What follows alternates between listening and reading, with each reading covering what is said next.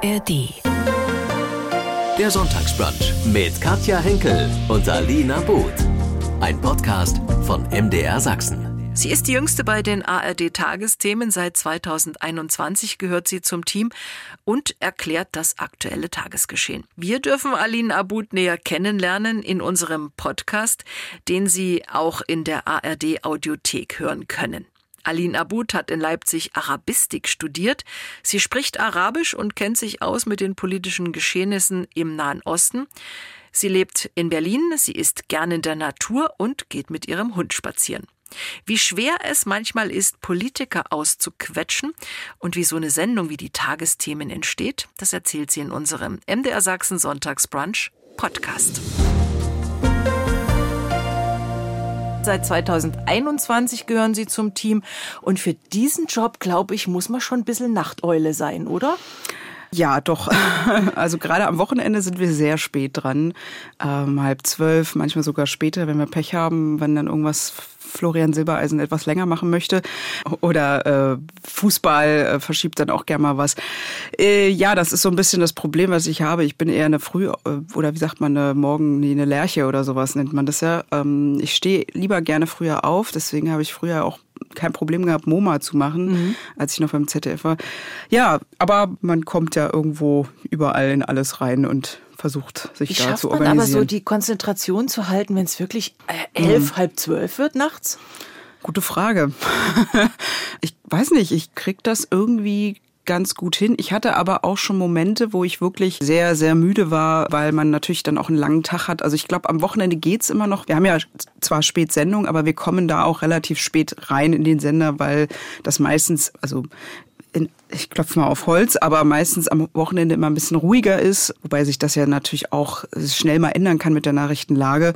Und dadurch ähm, braucht das nicht immer so viel Vorlauf und auch weil die meistens die Sendungen kürzer sind, weil wir da noch so einen langen Sportblock haben und so weiter.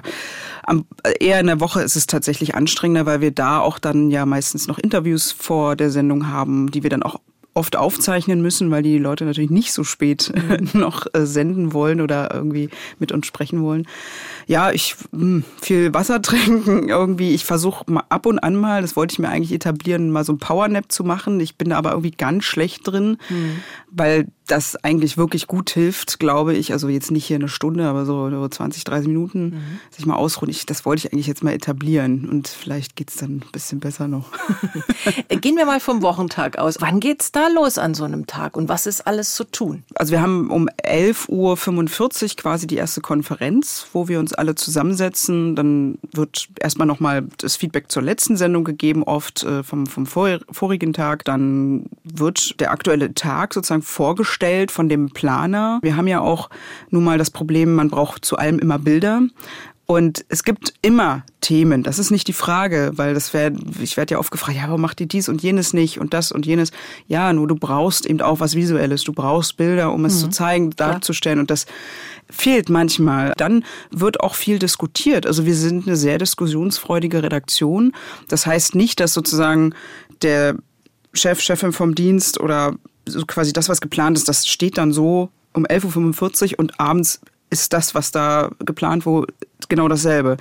Meistens überhaupt nicht, also eigentlich fast jeden Tag, weil man entweder zum Beispiel ein Interview geplant hat, wo derjenige aber abgesagt hat, da musste man umdisponieren, da muss man jemand anderes fragen. Das passiert sehr oft. Oder irgendwas Breaking News-mäßiges, also eine Nachrichtenlage, die plötzlich reinkommt. Im schlimmsten Fall natürlich kurz vor Sendung, aber so ist das eben. Und ähm, das macht natürlich den Reiz auch aus. Und ja, und dann haben wir im Laufe der Zeit, also im Laufe des Tages natürlich nochmal eine, eine Konferenz um vier, wo wir uns dann nochmal zusammensetzen, quasi, wie es so, es bisher ergangen, sage ich jetzt mal, hat alles bisher geklappt, mhm, müssen wir noch irgendwas besprechen. Also es wird dann einfach nochmal besprochen und ähm, Also ja. es ist schon ein langer Tag. Wenn man es ist ein so langer hört, Tag, ne? ja, auf jeden Fall, ja. Als Sie vor zwei Jahren bei den Tagesthemen anfingen, schrieb man über Sie damals mit 33 die jüngste Tagesthemenmoderatorin und die erste aus dem Osten. Äh, Was haben Sie dazu gesagt? Also ich, ich hätte die Informationen beide jetzt nicht irgendwie als wichtig empfunden. Nee, ja, ich auch nicht. Ob das jetzt eine Rolle spielt, wie jung man jetzt in dieser Sendung ist, finde ich ehrlich gesagt jetzt nicht wichtig.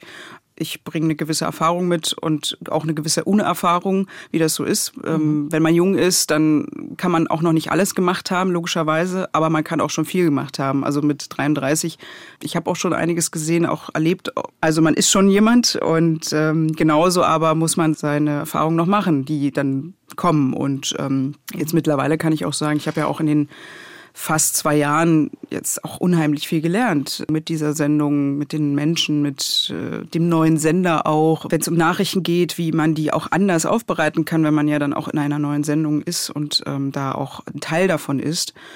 Ja, und dieses, ich sag mal, Ostdeutsch, ja gut, es ist eigentlich nicht wichtig. Es ist genauso auch nicht wichtig, ob ich einen Migrationshintergrund habe, aber das war in dem Fall ja auch kein Thema. Ich bin 88er Jahrgang, ja, ich bin noch in der DDR geboren. Ich bin auch sehr, ich, ich nenne es heute immer ostsozialisiert über meine Familie, weil man kann nicht leugnen, dass das keine Rolle spielt in den Familiengeschichten. Ich glaube, das kann jeder, also alle, die ich kenne, die in meiner Generation sind, die ein bisschen jünger oder ein bisschen älter, also irgendwie so um die 85er bis selbst Anfang 90er Jahrgänge, also diese ganzen Wendekinder, wie man sie so schön nennt, jeder kann irgendwas erzählen aus der Familie, ob es positive, negative Geschichten sind. Ich habe wirklich, mein halber Küchenhaushalt besteht noch aus DDR-Geräten von meiner Tante aus Leipzig.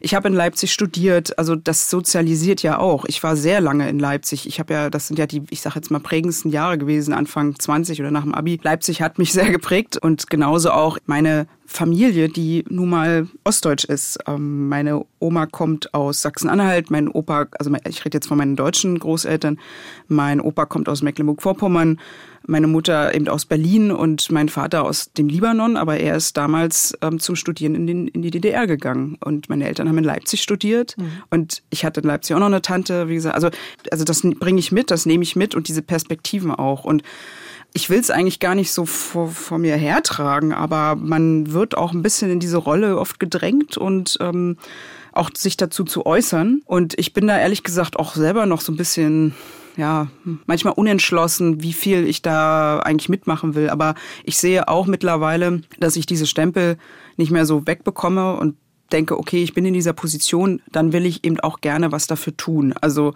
ob es jetzt für die Menschen mit Migrationshintergrund äh, mhm. ist oder Menschen aus, die, aus Ostdeutschland ähm, oder für junge Menschen, also quasi für alles das, was ich quasi stehe. Und dann denke ich so, okay, ähm, dann versuche ich Zugänge zu schaffen, zum Beispiel für, für Menschen, die eben gerne zum Beispiel das machen wollen, was ich mache. Ich kenne natürlich viele junge Leute, die gerne auch mal moderieren wollen oder irgendwie in den Journalismus gehen wollen, die aber zum Beispiel aus schwierigen Haushalten kommen, die ja, Arbeiterfamilien sind etc. pp. oder mhm. was auch immer. Ähm, also ich kriege ja viel Feedback, sowohl tatsächlich aus Ostdeutschland äh, als auch von jungen Menschen mit Migrationshintergrund, die mich halt jetzt als Vorbild sehen, was für mich echt bis heute irgendwie noch ganz also es fühlt sich immer noch komisch an. Mhm. Ich habe manchmal noch das Gefühl, okay, eigentlich stehe ich auf der anderen Seite. Also ich, weil ich habe das Gefühl ja auch früher gehabt, als ich ähm, angefangen habe, so darüber nachzudenken, okay, ich will gerne in den Journalismus gehen. Da war für mich damals so Dunja Hayali ein Vorbild, weil mehr als sie kannte ich nicht, die so ähnlich ist oder war wie ich, also quasi auch mit so einem Hintergrund. Wobei ich mir damals nicht die Gedanken gemacht habe. Ich habe einfach gedacht, okay, die kommt mir nah, aber ich wusste damals gar nicht so richtig, warum. Also das ist mir dann erst so mit der Zeit aufgegangen, mhm. weil ich mit diesem Migrationshintergrund grundsätzlich gar nicht groß geworden bin. Das war nie ein Thema in meiner Schulzeit, Kindheit mhm. in Berlin. Man kennt sie aus den ARD-Tagesthemen, aber inzwischen auch Tagesschau 24. Ja, das mache ich auch gerne. Mhm. Das ist ein tolles Format, ähm, was auch sehr gepusht wird äh, in letzter Zeit. Und ich glaube, gerade in Zeiten, wie wir leider auch letztes Jahr gesehen haben, als der, als Russland äh, die Ukraine angriff, da haben wir alle auch, waren wir auch alle sehr stolz auf diesen Kanal oder auf diese Menschen, die dann dahinter gearbeitet haben, weil das ging ja quasi, ich glaube, früh morgens los am 24. Februar. Und wir konnten durch diesen Nachrichtenkanal direkt draufgehen, in Anführungszeichen. Ne? Mhm. Also man war sofort dabei. Also ich finde das toll. Ich glaube, es, es, ist noch sehr viel Luft nach oben, meiner Meinung nach. Mhm. Ähm, aber ich mache es gerne, wenn auch zu selten leider, aber weil man da so ein bisschen, ich sag mal, rödeln kann, wie man so schön sagt, weil man da manchmal echt so zwei, drei Stunden, ich kenne, also manche haben da auch schon vier Stunden im Studio gestanden, mhm. gerade eben äh, Thema Ukraine oder sowas. Das ist dann auch schon anstrengend. Aber das ist so, glaube ich, so die alte Schule auch, ne? So einfach durchziehen. Wie oft sind es Tagesthemen so im Monat? Ui, das ist unterschiedlich, gar nicht so pauschal sagen, ehrlich gesagt. Weil jetzt kommen die Sommerferien, dadurch bin ich dann wieder öfter in Charge, weil ja quasi ich mal die Vertretung bin von Ingo und Karin, wenn sie in den, im Urlaub sind oder in den, mhm. ja, genau, Schulferien oder sowas. Also ich hatte auch schon mal Monate, wo es mal zwei, dreimal waren und dann mal auch wieder 15 Tage. Ne? Also okay. es gleicht sich, glaube ich, aus. so ein freier Sonntag. Wir stellen uns vor, Tagesthemen sind nicht. Freier mhm. Sonntag. Wie sieht der bei Ihnen aus? Eigentlich stehe ich gerne früh auf, weil ich den Morgen sehr mag und auch wenn es noch so ruhig ist und man weiß, der Tag beginnt. Das erste ist sowieso mit dem Hund rausgehen, wobei lustigerweise äh, mein Hund auch so eine Lang Langschläferin ist. also da bin dann eher ich die, die dann sagt so, so Kleine, wir müssen jetzt mal raus, du musst mal pushen. Ansonsten mache ich gerne morgens Sport. Also das kann Fahrradfahren sein, das kann äh, Joggen sein, das kann auch irgendwas Crossfit, keine Ahnung, Krafttraining sein, was ich auch gerne mache. Also mir tut das immer ganz gut, auch so für den Kopf morgens quasi zum Start des Tages Sport zu machen. Das ist, sage ich mal, so das Optimum. das muss nicht heißen, dass das jeden Tag klappt. Also ich schlafe auch gerne aus. Ich sag mal, so der perfekte Tag wäre Hund rausgehen, Luft schnappen, die Sonne genießen, wenn sie hoffentlich da ist und einfach auch was ich jetzt auch öfter mache, ohne Handy rausgehen und ohne Kopfhörer, weil ich eigentlich gerne Podcasts höre morgens und dann schon mal so ein bisschen drin bin. Aber ich versuche das jetzt auch mal zu lassen, einfach um mal so ein bisschen das Leben einzufangen und so ein bisschen mhm. auch die Ruhe. Und dann gut frühstücken, viel frühstücken? Ja, also ich bin eher so ein Brunchmensch. Keine Ahnung, ab elf, zwölf, meinetwegen auch 13, das halte ich durch so richtig ordentlich ja, zu branchen. Das mag ich sehr. Am liebsten natürlich mit Freunden. Das Und wie viele Nachrichten Spaß. verträgt so ein Sonntag? Am liebsten tatsächlich gar keine hm. mal oder zumindest bis zu einer gewissen Uhrzeit, also im besten Fall nach dem Essen. Aber das ist in meinem Job natürlich schwierig, ganz ohne durchzuhalten, beziehungsweise ich kann natürlich mein Handy ausschalten oder irgendwie mich damit nicht beschäftigen, aber ich mag es auch, informiert zu sein. Wobei ich jetzt gerade, ich komme jetzt gerade auch erst aus dem Urlaub. Ähm, da habe ich schon versucht, auch abzuschalten und das funktioniert auch. Also es fällt mir jetzt nicht schwer. Äh, Sie haben schon gesagt, Sie waren äh, vorher äh, beim ZDF, haben ähm, als Redakteurin und Moderatorin gearbeitet. Da waren Sie in Mainz und haben auch heute Express gemacht. Und dann klopfte das erste an. Wie war denn das? Äh, surreal. also ich war schon so kurz davor zu sagen, ist hier versteckte Kamera. Also ich glaube, das kam dadurch, weil ich das damals nicht so schnell oder an dem Tag, wo, wo ich angerufen wurde, nicht wusste, dass Pina gegangen ist, mhm. also meine Vorgängerin. Das habe ich einfach nicht mitbekommen, weil ich da so im Work-Modus war. Ich habe sehr viel gearbeitet in der Woche oder in diesen Tagen, habe das einfach gar nicht mitbekommen. Dadurch war ich dann überrascht einfach deswegen. Ansonsten war ich relativ schnell entschieden, das zu machen. Ja. Die Tagesthemen sind ja nun auch eine besondere Herausforderung. Da wird das aktuelle Tagesgeschehen natürlich abgebildet und in Interviews auch hinterfragt. Ich kann mir vorstellen, das ist mit dem einen oder anderen Politiker auch nicht so einfach. Irgendwie habe ich das Gefühl, die mhm. gehen in gute äh, Schulungen, wo sie auf gewisse Fragen nicht wirklich antworten. Ja, also die sind ja alle geschult. Also ich sag mal, die meisten davon, also man siehe Christian Lindner, also einfach schon allein, wenn man, wenn man ihn von früher kennt und ähm, wobei er da ja schon wirklich lange, glaube ich, an sich gearbeitet hat. Also das merkt man ja schon. Ich habe es vor allen Dingen an Annalena Baerbock, also der Außenministerin, der aktuellen Außenministerin, gemerkt, weil ich, ich habe ja vor, also ich mache ja seit vier Jahren auch noch ein Funkformat, die da oben. Und als wir anfingen 2019, ähm, da war sie, ich weiß jetzt gar nicht mehr welcher Position, aber ich sag mal, normale grüne Abgeordnete äh, im Bundestag. Und da kann ich mich erinnern, dass wir sie da auch immer irgendwie fokussiert hatten, also einfach beobachtet haben und dann auch ähm, in unseren Videos äh, erwähnt und auch ähm, verwendet haben, also Zitate von ihr, die wir dann benutzt haben, so als wir damals so anfingen. Und ich kann mich einfach erinnern, dass sie damals doch noch sehr, also man hat ihr angemerkt, dass sie sehr schnell denkt, aber zu langsam redet so ungefähr. Also sie, sie verhaspelte sich sehr viel, versprach sich sehr oft. Ist ja schon trotzdem eine hochintelligente Person natürlich, aber es war halt sehr interessant zu sehen, aus dieser, ich sage jetzt mal, Person, die, glaube ich, sehr viel Motivation, Ambition hat und auch sehr viel Ideen und so weiter, aber wie sie es dann immer nicht so richtig kommunizieren konnte und ähm, schnell sprach und das fand ich sehr interessant. Und dann die Entwicklung zu sehen, von zur Kanzlerkandidatin und dann jetzt zur Außenministerin. Also sie ist viel ruhiger, also beim Sprechen, in Interviews. Sie muss auf jeden Fall an sich gearbeitet haben, mhm. sowohl rhetorisch als auch vom Stil her. Sie hat ja auch so einen sehr einheitlichen Stil, Klamottenstil, also wenn ich jetzt mal ganz oberflächlich drauf schaue, ich finde das sehr interessant, sowas zu, zu, zu sehen, äh, diese Entwicklung. Ihr Job ist ja, äh, wenn Politiker nicht auf Fragen zu antworten, mhm. dann auch nachzuhaken. Und wie schwer ist das manchmal? Gibt es Experten, bei denen das gar nicht funktioniert? Ja, na sicher. Äh, zum Beispiel Annalena Baerbock, weil sie, glaube ich, gelernt hat oder sich sozusagen antrainiert hat, einfach weiterzureden. Also einfach sehr viel zu reden und kein, nicht einmal zu atmen. Ich weiß nicht, wie sie das schafft. Aber ja, also grundsätzlich, äh, die wissen ja auch, wie sozusagen Journalisten funktionieren und werden ja so gecoacht, dass sie eben natürlich das vermeiden, dass wir da irgendwie reingerätschen. Das muss man dann einfach machen. Ich muss gestehen, ich hatte am Anfang, als ich eben diesen Job anfing, weil ich ja eben sowas noch nicht so viel vorher gemacht habe, hatte ich auch große Hemmungen erstmal reinzugrätschen, weil man ja eigentlich lernt, niemanden zu unterbrechen, alle ausreden zu lassen Klar. und so weiter. Das ist natürlich ein anderes ähm, Format. Im Interview soll man das auch, aber es ist trotzdem erstmal eine Hemmung, die man hat, weil man dann, weil man das in sich trägt und als unhöflich irgendwie genau. empfindet. Und das musste ich ehrlich gesagt erstmal lernen und auch durchziehen und auch einfach manchmal einfach, ich sag mal, mich trauen.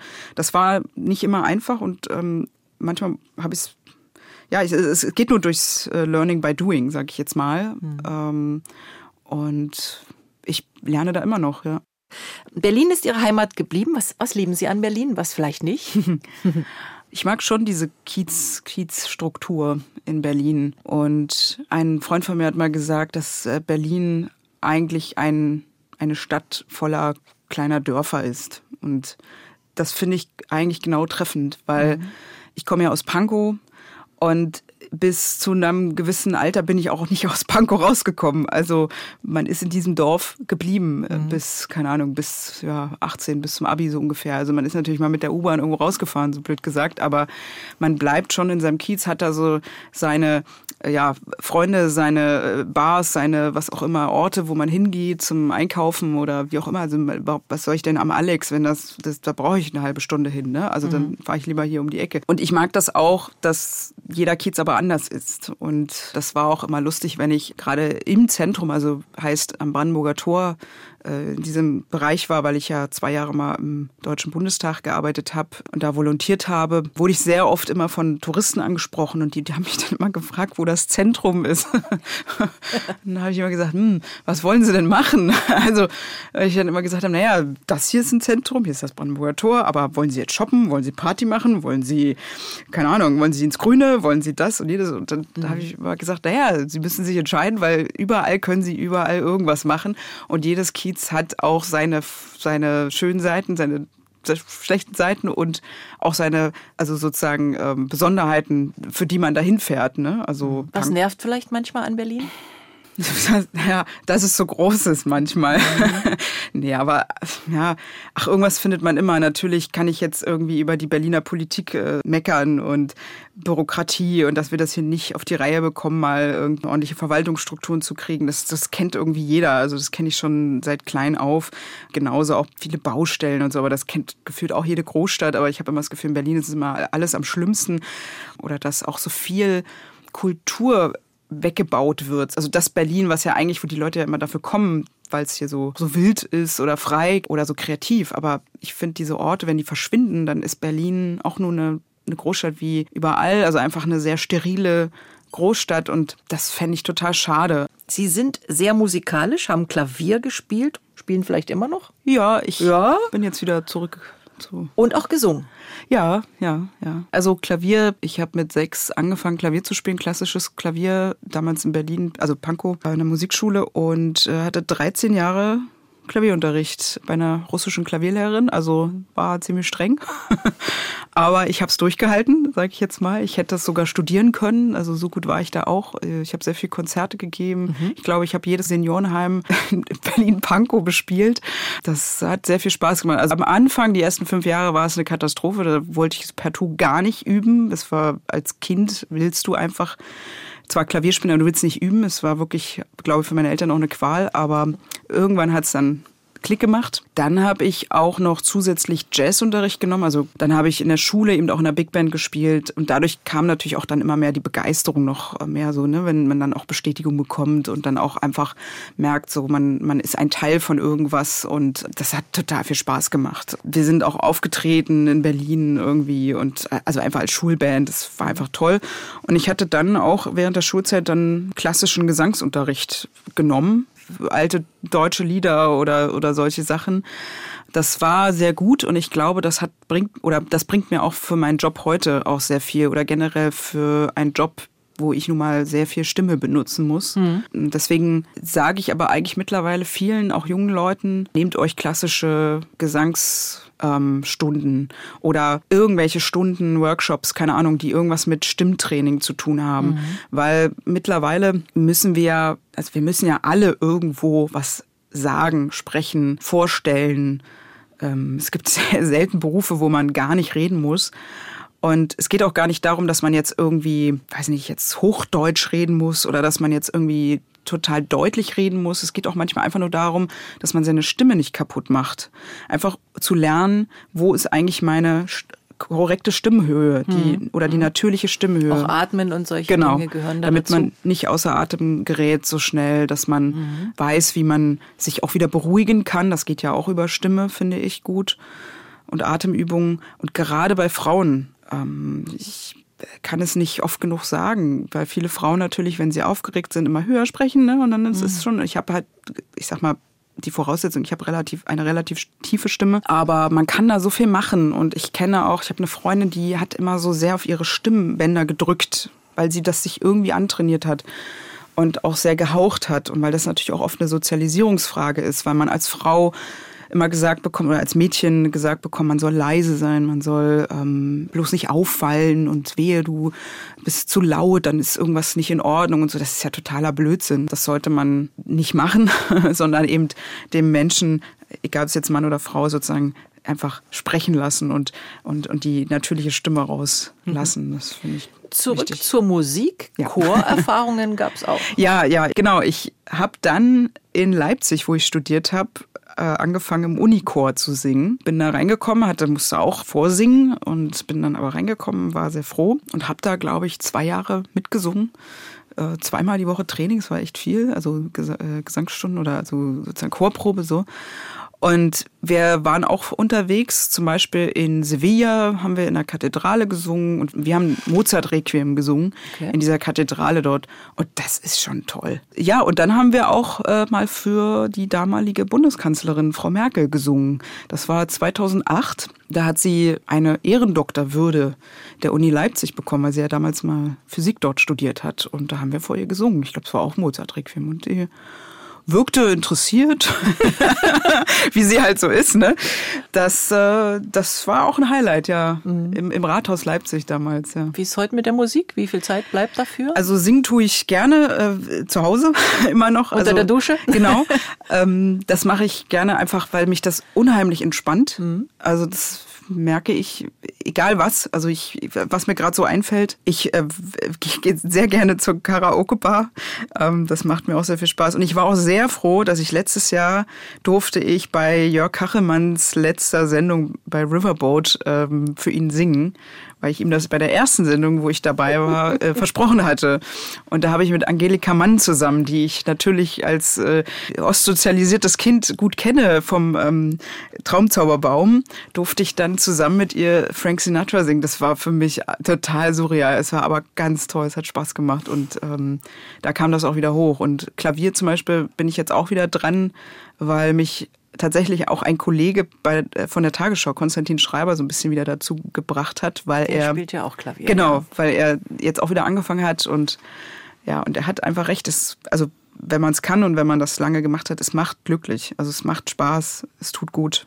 Das Personalkarussell dreht sich gerade bei den Tagesthemen. Karin Mioska geht und übernimmt den bisherigen Platz von Anne Will am Sonntagabend. Es wird also eine neue Talksendung in dieser Richtung geben. Dafür kommt Jessie Wellmer ins Team der Tagesthemen. Was haben Sie gesagt zu den Veränderungen? Also Also ich, ich freue mich für Karen. Also das ist, äh, ich, ich will jetzt gar nicht sagen, ich bin traurig, dass sie geht, sondern ich freue mich für sie, weil das ist ja eine tolle Chance. Und äh, ich weiß auch, dass sie sich sehr darauf freut. Und genauso freue ich mich auf Jessie. Ich, ich, also wir, ich kenne sie nicht, also ich habe sie noch nie okay. persönlich getroffen, aber werde es, denke ich, bald tun. Ja, also. Mhm. Es gibt ja seit einiger Zeit wieder sehr viele oder fast ausschließlich schlechte Nachrichten auf dieser Welt. Corona-Krise hatten wir, andere Krisen, Kriege auf der Welt, Ukraine-Krieg, Energiekrise, Klimawandel. Wie gehen Sie damit um, ähm, dass es derzeit eher negative Schlagzeilen gibt? Hm, naja, das Problem haben wir grundsätzlich in dieser Branche. Wenn man Nachrichten macht, ist man natürlich viel mit solchen Sachen konfrontiert. Aber es, klar kann man jetzt sagen, okay, in den letzten Jahren war es irgendwie sehr viel mhm. oder eine geballte Masse. Ich glaube, das Problem ist auch so ein bisschen, dass wir durch Social Media noch viel mehr mitbekommen. Also Beispiel Iran, äh, Beispiel Afghanistan äh, oder auch andere Dinge, weil äh, wir das wahrscheinlich nie mitbekommen würden, wenn wir nicht Social Media hätten. Das heißt, für den Iran beispielsweise, also für die Frauen, die sich dagegen auflehnen, gegen das Regime, ist es natürlich vorteilhaft, weil sie so natürlich ähm, Gehör bekommen und auch Aufmerksamkeit. Aber klar, für uns ist es so, okay, von überall prasselt irgendwas auf uns ein und beeinflusst uns oder prägt uns und, und macht gute oder schlechte Stimmung. Ich versuche ehrlich gesagt, mich auch ja, bewusst auch mal davon abzukapseln. Also das mhm. heißt jetzt nicht, dass ich keine Nachrichten mehr konsumiere, aber Beispiel jetzt Instagram, ich nehme mir da so und so viel Zeit und dann mache ich auch Schluss für heute so ungefähr. Oder Twitter bin ich zum Beispiel gar nicht gerne, finde ich sehr unangenehm. Aber das ist so ein bisschen, gehört so ein bisschen zu unserem Job dazu, da irgendwie auch zu beobachten, leider. Ich habe jetzt keinen perfekten Weg. Ähm, ich glaube, den muss man oder muss jeder für sich so selbst finden, was man so braucht. Also ich merke es einfach, dass mir so simple Sachen wie Sport, Familie, Freunde mit dem Hund rausgehen, auch mal Urlaub machen, logischerweise. Und was mir jetzt vor allen Dingen sehr viel gebracht hat, ist einfach wirklich äh, Fahrradfahren draußen in der Natur, weil man kann in der Zeit einfach nicht aufs Handy gucken. Ja. Das hilft. Nun gibt es ja auch während der Tagesthemen Filme, Beiträge, die uns ja nicht kalt lassen können. Mhm. Wie bleibt man da trotzdem, ich will jetzt nicht sagen gelassen mhm. oder cool, sondern wie, wie schafft man das während so einer Sendung auch diese Dinge zu meistern? Naja, also es ist auch einfach Kopfarbeit. Manchmal muss man sich einfach sagen, okay, das ist, das ist so. Man kann nicht alle Menschen retten, man kann nicht überall helfen. Es, es gibt Momente, wo es mir wirklich schwer fiel. Also ich weiß, dass ähm, da hatte ich auch schon dann Beiträge gesehen und also während der, der Sendung sozusagen ja dann und dann und dann musste ich auch erstmal schlucken. Mhm, Wir sind ja auch. keine Maschinen mhm. und ich habe auch kein Problem theoretisch hätte ich auch überhaupt kein Problem, meine Träne zu verdrücken. Also, und wenn das Leute sehen, ich habe da, mich stört das nicht. Ich finde, das ist menschlich und wir sind nun mal Menschen und ich glaube, am schlimmsten war es tatsächlich damals, das, das war noch zu ZDF-Zeiten, als die Explosion in Beirut war, im Libanon. Das liegt nun mal einfach daran, dass ich dort Familie habe. Das ist, glaube ich, verständlich. Das war Hölle. Schnell Antwortrunde für Aline Abud. Geld gebe ich gern aus für Reisen. Nach einer langen Tagesthemenschicht gönne ich mir. Uh, guten Schlaf. Wenn ich einen Tag nur für mich habe, dann mache ich genau das, was ich vorhin erklärt hatte, am Sonntag rausgehen, Sport machen, gut essen, mit Freunden im besten Fall. Ein Sommertag ist perfekt für mich, wenn? Wenn ich am Strand liege. An anderen Menschen mag ich? Humor. Mag ich nicht? wenn sie keinen Humor haben. das Lebensmotto? Gibt es eins? Hm, ich habe ich hab ehrlich gesagt gar nicht so ein tolles Lebensmotto. Ich habe ähm, einen Kalender zu Hause, den ich sehr liebe, von äh, Diogenes, den ich immer allen verschenke, weil da jeden Tag ein toller Spruch von oder ein Zitat mhm. äh, steht. Und quasi, ich habe jeden Tag ein neues Motto, weil das immer sehr motivierend ist, was da steht. Man sagt über Sie, Sie seien Expertin für den Nahen Osten. Na klar, Sie haben auch während des Studiums äh, in Beirut äh, ein bisschen studiert, waren in Istanbul. Nahe Osten, da sagen wir immer, irgendwie kommt da nie Ruhe rein. Hm. Ja, also wenn man jetzt die aktuelle Lage sieht, in Israel zum Beispiel, ähm, hat man auch nicht das Gefühl, dass es besser wird. Ja, jein, wobei man auch sagen muss, wir wissen ja auch, dass es in anderen Gebieten sehr unruhig ist. Mhm. Das sind nur einfach sehr lange Konflikte mittlerweile und äh, die auch manchmal, sag ich mal, also gerade im Libanon werden ja eher so Stellvertreterkonflikte ausgetragen. Wobei im Libanon gibt es grundsätzlich ja jetzt gar keinen Konflikt, sondern die haben einfach eine Wirtschaftskrise seit Jahren und das ist eher ein großes Problem für das Land. Aber ja, hm, ich meine, Nahosten ist ja auch mal die Frage, wie definiert man das? Weil ich habe ja Arabistik studiert und im Grunde ist das einfach ein sehr riesen Gebiet. Es fängt ja, ich sag mal, Marokko, Nordafrika an bis teilweise China. Ne? Also ist ja mal die Frage, wie man es definiert mhm. und welche Volksgruppen man da so mit reinspielt und reinnimmt. Dadurch ähm, macht es das aber auch spannend. Also ich weiß aber auch, weil ich eben auch in vielen Ländern dort war, dass trotz Konflikte und es kann drumherum alles brennen. Es gibt ein normales Leben. Die Menschen haben auch dieselben Probleme und selben Wünsche wie wir hier mhm. in Deutschland. Und oft ist es weniger schlimm als erwartet. Also gerade im Libanon. Also ich habe ja schon 100 Jahre Gespräche geführt mit Menschen, die denken, das ist ultra gefährlich da. Klar, ich, ich sage jetzt auch nicht, da ist nichts los in dem Sinne, aber so im Vergleich zu anderen Ländern zum Beispiel Südamerika ist zum Beispiel für mich eher ein Kontinent, wo ich eher Angst hätte hinzufahren tatsächlich. Mhm. Wenn ich dann höre, ja, so Leute, die dann nach Kolumbien fahren, wo ich denke, wow, da kannst du mitten auf der Straße erschossen werden, weil es dort äh, Drogenkonflikte gibt und Clans und so. Sowas habe ich im Libanon noch nie gehört, erlebt. Da laufen dir die Leute hinterher, wenn du dein Portemonnaie verlierst. Habe ich alles erlebt. Also und auch in Zeiten, wo es richtig schlimm war, also finanziell oder wirtschaftlich. Mhm. Also ich sage jetzt auch nicht, dass man nicht irgendwie schlechte Erfahrungen machen kann, überhaupt nicht. Aber ich hatte auch, als ich mal in äh, Israel gearbeitet habe vor Jahren, tolle Erfahrungen dort gemacht. Und, und natürlich kann man auch andere Erfahrungen machen. Also was ich damit sagen will, wir sehen ja oder hören ja nur das, was in den Nachrichten kommt. Und das ist, glaube ich, auch natürlich das, was mich auch manchmal nervt, dass wir gerade aus dieser Region meistens nur die negativen Seiten zeigen. Ja. Mhm. Ähm, aber ich meine, ich könnte jetzt genauso sagen, okay, wann war die Ukraine mal aus positiver Sicht vor diesem Angriffskrieg. Also ich kann mich nicht erinnern, dass ich mal irgendwie viele Beiträge, Dokumentation über die Ukraine gehört habe, was da alles so florierend ist. Also es ist ja offenbar eine, ein ganz tolles Land, florierende Städte. Kiew soll eine tolle also Szene haben. Das habe ich von Freunden gehört, die dort waren, aber dass man das mal in den Medien mitbekommt. Also ich will damit hm. sagen, dass wir häufig immer eher erst berichten, wenn was passiert. Ja. Und das ist schwierig, aber ich weiß auch, dass wir es immer mehr auch andersrum machen. Aber wir haben natürlich vielleicht auch zu wenig Formate dafür. Also wenn man jetzt den Weltspiegel betrachtet, dieses Format mhm. im ARD, da gibt es ja dann solche Beiträge ja. mal. Ne? Aber da würde ich immer hoffen, dass man da noch ein bisschen mehr machen kann, ja. Und Sie sprechen Arabisch? Ähm, ja, also ich habe den libanesischen Dialekt, sag ich jetzt mal, ganz gut gelernt äh, durch meine vielen Sommerferien. Und ich habe Arabistik studiert, habe sozusagen Lesen und Schreiben gelernt in Arabisch und Hocharabisch. Aber ich bin jetzt keine Muttersprachlerin, aber ich äh, verstehe es sehr gut. Und wenn ich dann wieder länger da bin, kann ich mich auch immer ganz gut wieder verständigen. Über Ihren Hund war schon was äh, zu hören. Was ist es denn für ein Hund?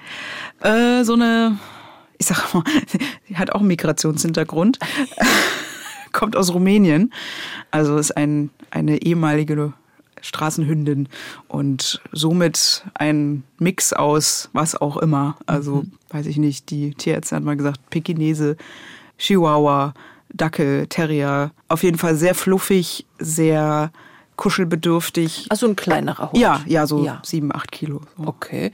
Wie gut hört der? Äh, sehr gut, wenn es was zu essen gibt. Nein, die hört wirklich, wirklich gut. Ja, ja, nee. Also es ist ein sehr pflegeleichter Hund. Ja. Und wenn es zu den Tagesthemen geht, darf er mit? Äh, nee, leider nicht. Dann ist, kommt sie in die Kinderbetreuung bei meinen Eltern. Naja, auch gut. Die freuen sich auch. Ja. Haben Sie eigentlich Lampenfieber oder man würde vielleicht in unserem Job eher sagen, so eine gewisse Anspannung. Vielleicht auch, wenn es äh, ein Live-Gespräch mit irgendeinem wichtigen Politiker gibt?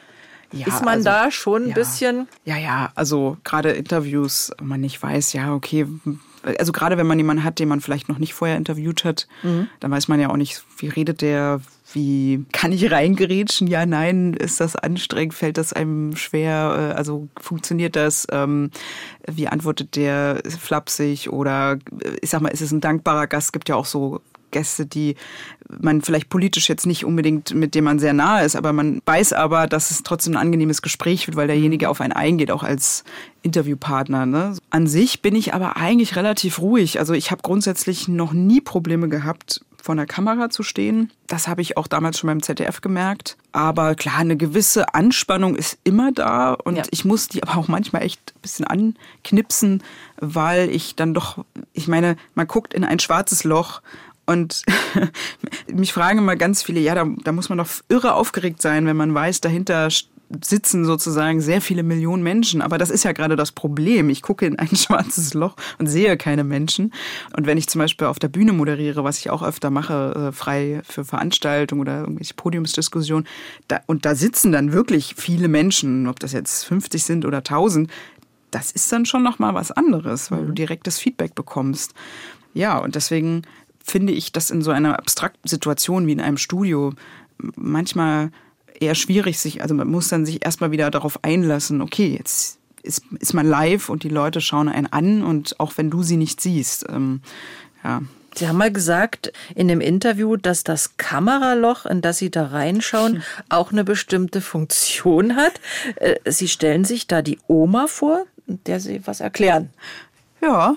Ja. Meine Oma ist eine ganz tolle Frau, die auch sehr kritisch ist und äh, ich finde, sie ist die perfekte Person dafür, dass ich ihr quasi auch erzähle. Also ich will ja da auch stehen und nicht einfach nur, ich sag mal, das so runterreiern oder umständlich, abstrakt irgendwie erzählen, sondern ich will es ich verständlich machen. Das ist so mein Anspruch. Und ich finde, das ist ja auch so ein klassischer Tipp, auch bei so Trainings, ähm, stell dir immer die Oma vor oder stell dir die Mutter vor, weil man da eben in so ein schwarzes Loch schaut und man denkt so, was habe ich da jetzt? Da ist so eine Kamera, ja gut und ja. Ja, viele brauchen dann eben einfach so einen, so einen Tipp oder, oder so eine Art Mensch, den man sich dann vorstellt, auch gerade wenn man vielleicht freireden muss sogar, das muss ich jetzt zwar im Studio nicht oder bei den Tagesthemen, mhm. aber ich weiß nicht, ich habe dann immer das Gefühl, dass ich dann wirklich auch erzähle, also wirklich zu ihr spreche und nicht einfach nur wirklich den Text runterspreche, macht für mich schon einen Unterschied. Ja. Die schlimmste Panne bisher? Oh, ich finde, es gibt keine Pannen. Okay. ich fand, also schlimm wäre vielleicht, wenn du, ja, ich würde jetzt sagen, wenn du ja jemanden eine falsche Partei packst oder so, aber selbst das finde ich manchmal lustig. Ich weiß nicht, ich finde, Pannen kann man, wenn es jetzt nicht gerade wirklich unangenehm ist, aber eigentlich finde ich sie immer eher nur lustig am Ende und man sollte drüber lachen können. So soll es sein. Es ist Sommer, viele verreisen gerade. Äh, wo haben Sie Urlaub gemacht oder machen Sie noch Urlaub? Ähm, also jetzt komme ich gerade aus äh, Dänemark oder aus Schweden. Ähm, wir haben eine Fahrradtour gemacht, sind äh, in Berlin gestartet von der Haustür Richtung Kopenhagen und sind den Radweg Berlin-Kopenhagen gefahren. Kann ich sehr empfehlen. Wie lang ist der? Äh, oh Gott, ich glaube, insgesamt sind wir, weil wir dann noch über 650 Kilometer oder sowas, aber vielleicht täusche ich mich jetzt auch, weil man ja nochmal über das Wasser muss. Ja, so in einem Dreh, glaube ich, mhm. war es schon. Aber kann ich sehr empfehlen, ist toll, macht Spaß. Mhm. Und ja. ich hätte nie gedacht, dass, also erstmal ist Brandenburg und Mecklenburg-Vorpommern richtig schön durch diesen Fahrradweg, aber dass Mecklenburg-Vorpommern so hügelig ist, hätte ich nicht erwartet. Das war manchmal echt anstrengend. Mhm. Was lieben Sie am Sommer? ja, sowas, sowas Simples, aber ich mag es total, sich nicht dick einpacken zu müssen und einfach rausgehen zu können. Mhm. Das finde ich schön. Ich weiß nicht, ich mag das irgendwie so, gerade wenn man mit dem Hund rausgeht. Man, ich sag mal, ich gehe jetzt nicht im Pyjama raus, aber man zieht sich seine Sachen an, die man theoretisch den ganzen Tag anhaben kann. Geht einfach raus und es ist mild und die Vögel zwitschern. Also gerade so Natur. Ich glaube, ich bin echt äh, wirklich, ich liebe wirklich die Natur und mhm. mag Naturgeräusche. Ich weiß nicht, ob das mit, der Großstadt zu tun hat, wenn man ähm, quasi in der Großstadt aufgewachsen ist, aber selbst da gibt es Naturgeräusche, äh, mhm. logischerweise. Aber ja, ich mag das. Es beruhigt mich total. Ja. Mhm. Was nervt am Sommer? Gibt ja auch Dinge, wo man sagt, wenn es zu heiß ist, ja. ja. Die Hitze. Mücken. Also, mhm. Mücken, ja. Ich würde schon fast sagen Wespen, aber ich habe dieses Jahr noch gar keine Wespe erlebt, was ja eigentlich wieder traurig ist. Aber ja, die Hitze tatsächlich. Ich bin, ich mag nicht diese ultimative Hitze, wie manche das mögen, so 30 Grad. Also wenn ich am Strand liege, ja, dann ist das okay oder im Wasser. Aber ich mag es eher so ich sag mal so Teneriffa-Style, 20 bis 25 Grad. Ja, reicht. Traumreiseziel ist heute unser Rätsel, mhm. aber gibt es sonst irgendwas, wo Sie sagen, oh, da will ich demnächst, die nächsten Jahre vielleicht mal unbedingt hin?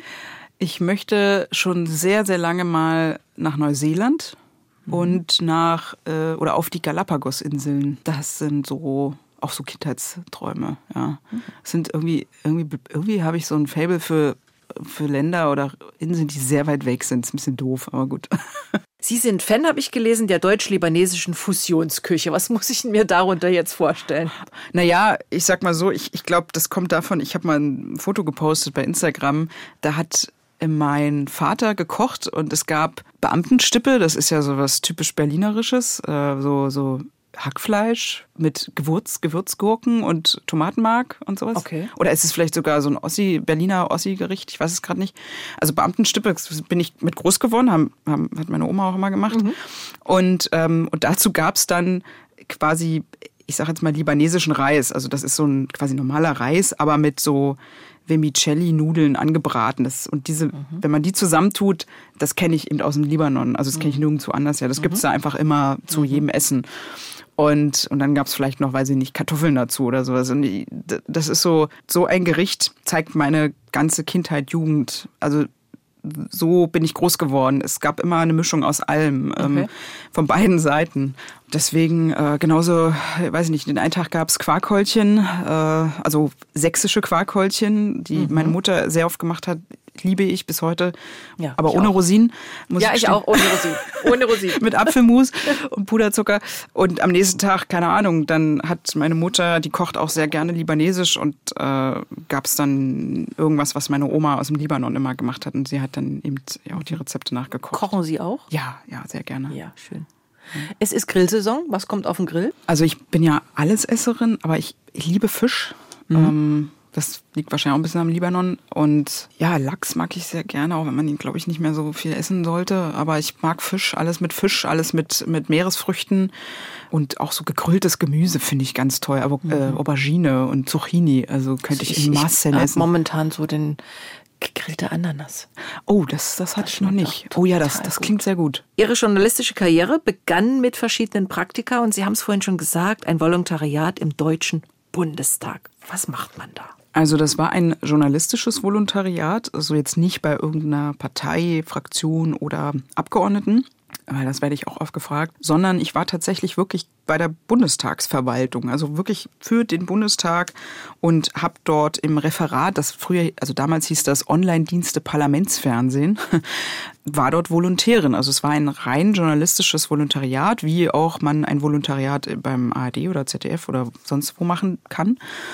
Und ich war dort zuständig unter anderem dafür, dass ich für bundestag.de, also diese Homepage, die der Bundestag mhm. betreibt, in etliche Ausschüsse, Kommissionen, ähm, Plenarsitzungen gegangen bin und sozusagen mir das angehört habe, angesehen habe und dann darüber geschrieben habe, damit sozusagen die Öffentlichkeit weiß, was ist da gesagt worden, passiert und so weiter. Wer hat was gesagt? Also ganz neutral. Also im Grunde war es ein bisschen, könnte man jetzt sagen, Öffentlichkeitsarbeit, aber keine PR, sondern oder Staatsfunk oder sowas, sondern wir haben einfach auch Ausschüsse, die man ja nicht so mitbekommt, weil man, weil sie einfach nicht übertragen werden oder irgendwie veröffentlicht werden, sondern ich war dann sozusagen als Vermittlerin drin und äh, als Presse habe mir das angehört und habe dann sozusagen nach außen hin geschrieben, welcher Abgeordnete jetzt seine Meinung zu dem und jenes, jenes abgegeben hat. Dann habe ich auch viel für mitmischen.de geschrieben oder auch gedreht. Das war oder ist das Jugendportal des mhm. Bundestages, kann ich auch sehr empfehlen. Es ist wirklich toll gemacht. Gerade lustigerweise gehen auch sehr viele Erwachsene drauf, weil eben gerade diese komplexen politischen Dinge, Themen, ähm, Wörter äh, einfacher erklärt einfacher sind. Erklärt sind. Ja, ähm, also das hören wir, also habe ich auch damals als äh, bei ZDF als äh, hier Kika und Logo, die kriegen ja auch so eine so ein Feedback oft, mhm. dass da mhm. das so schön ähm, runtergebrochen wird. Und äh, ich habe viele Interviews auch mit Politikern dort gemacht, Abgeordneten, einfach eben für die Plattformen ähm, habe da auch Beiträge gedreht. Es war natürlich sehr intern, aber ich habe eben diese heiligen Hallen des Bundestages sozusagen ja, zwei Jahre heute, kennengelernt. Wie es da aussieht und was man da so macht. Ja, war sehr spannend und ich habe wirklich viel erlebt und erfahren, ja. Aber eigentlich wollten Sie mal Gerichtsmedizinerin werden. Tatsächlich, äh, ich finde das bis heute extrem spannend. Ähm, ich würde es am liebsten immer noch machen, weil Medizin eigentlich so mein Steckenpferd ist oder so. Ich finde es irre interessant. Und mich hat auch immer der Körper fasziniert und auch das Innere. Also mich hat es nie gegruselt vor Blut oder vor Innereien oder ich sag jetzt mal Gliedmaßen oder was auch immer. Weiß nicht, woher es kommt oder kam. Ich habe in meiner Familie relativ viele Ärzte, Ärztinnen oder die irgendwas mit Medizin zu tun haben, vielleicht auch davon. Meine Oma im Libanon hat mir früh gezeigt, wie man Tiere ausnimmt. Ich habe das einfach, weiß nicht, auch meine Uroma äh, noch in Deutschland. Ich hatte noch, ich habe tatsächlich noch meine Urgroßeltern in Mecklenburg-Vorpommern kennengelernt. Die sind fast 100 geworden. Und da war das genauso. Also ich hatte immer irgendwie sehr natur, naturnahe Prägung, sag ich jetzt mal, oder auch mit dem mit der Einfachheit und und ich weiß nicht, ich finde das einfach auch sehr spannend. Und ich, ich sage auch immer aus Spaß, da muss ich dann zumindest nicht mehr darauf achten, dass ich den Menschen nicht töte oder man hat da also nicht so eine große Verantwortung. Da haben sehr viele sehr viel Respekt vor. Also ja, natürlich. Okay. Wir wollten noch über die sportliche Aline Abud sprechen. Also Joggen haben wir vorhin gehört, äh, Fahrradfahren haben wir gehört, Thai-Boxen gibt's wohl auch noch. Ja, das, also Muay Thai nennt sich das. Das ist aus Thailand, äh, quasi Nationalsportart dort. Und das habe ich früher noch viel häufiger gemacht. Ich fing damit irgendwann mal mit an und äh, bin da gerne geblieben, macht Spaß, ist sehr gut zum Stressabbauen, kann ich sehr empfehlen. Mhm. Äh, und Jetzt mache ich es nicht mehr so oft leider. Das ist auch ein sehr verletzungsfreundlicher Sport, sag ich jetzt mal. okay. Beziehungsweise irgendwie hatte ich dann doch immer so danach immer irgendwas tat immer weh. Aber andererseits ist man da auch, es ist wirklich so ein Ganzkörper-Workout. Das macht Spaß und vor allen Dingen ich mag auch immer Sport, wo ich nicht merke, dass ich Sport mache. Das klingt jetzt irgendwie ein bisschen wirr, aber dass es Spaß machen ja, muss. Dass ja, dass es Spaß machen muss und äh, und vor allen Dingen, wenn du dann auch in Partnerarbeit, also oder ein Trainer, der einen auch so anfeuert, das mag ich immer ganz gern, ja. Was wir gemeinsam haben, wir haben beide in Leipzig studiert. Hm. Sie sind auch gern mal in Sachsen. Was mögen Sie an Sachsen oder vielleicht auch an den Sachsen? Den Dialekt tatsächlich, okay. ja. äh, auch wenn ich weiß, dass, glaube ich, äh, da gibt es unterschiedliche Meinungen zu, aber für mich war das immer auch, wenn ich in Leipzig war, sobald ich den Dialekt höre, auch jetzt noch, geht bei mir so das Herz auf. Ja. Wie oft schaffen Sie es nach Sachsen? Wie oft sind hm. Sie da? Letztes Jahr zu Riverboat, da war ich in Leipzig. Aber ich, ja, ja, ich, ich will eigentlich auch mal unbedingt in die sächsische Schweiz. Ich, ich, ich habe so viele Freunde, die da hingefahren sind, schwärmen und ich. Ja. Ah, ja, das ist äh, auch wirklich toll. Ich bin ja ich, auch der Elbradweg ist ja zu empfehlen. Ah ja, gut, gut zu wissen. Ja. Also in Oberwiesenthal war ich früher sehr viel okay. zum Skifahren. Ähm, ist auch so ein Familiending bei uns, irgendwie Oberwiesenthal. Und Alina Budmar, Quarkhäulchen. Was wollen wir eigentlich, was wollen wir Sachsen eigentlich noch hören? Liebe Alina Butt, es hat Spaß gemacht zu plaudern. Ich wünsche Ihnen weiterhin ganz viel Erfolg bei der Arbeit. Ja, alles Gute und danke für diesen Besuch hier in Sonntagspunch. Dankeschön. Aline Abud, sympathisch, bodenständig, eine Frau aus dem Osten, die die Tagesthemen im Ersten moderiert. Eine interessante junge Frau. Und interessante Menschen trifft auch meine Kollegin Monika Werner, die sie in ihrem Podcast Monis Menschen vorstellt. Gibt's bei MDR Sachsen und in der ARD Audiothek und überall sonst, wo es Podcasts gibt. Der Sonntagsbrunch, ein Podcast von MDR Sachsen.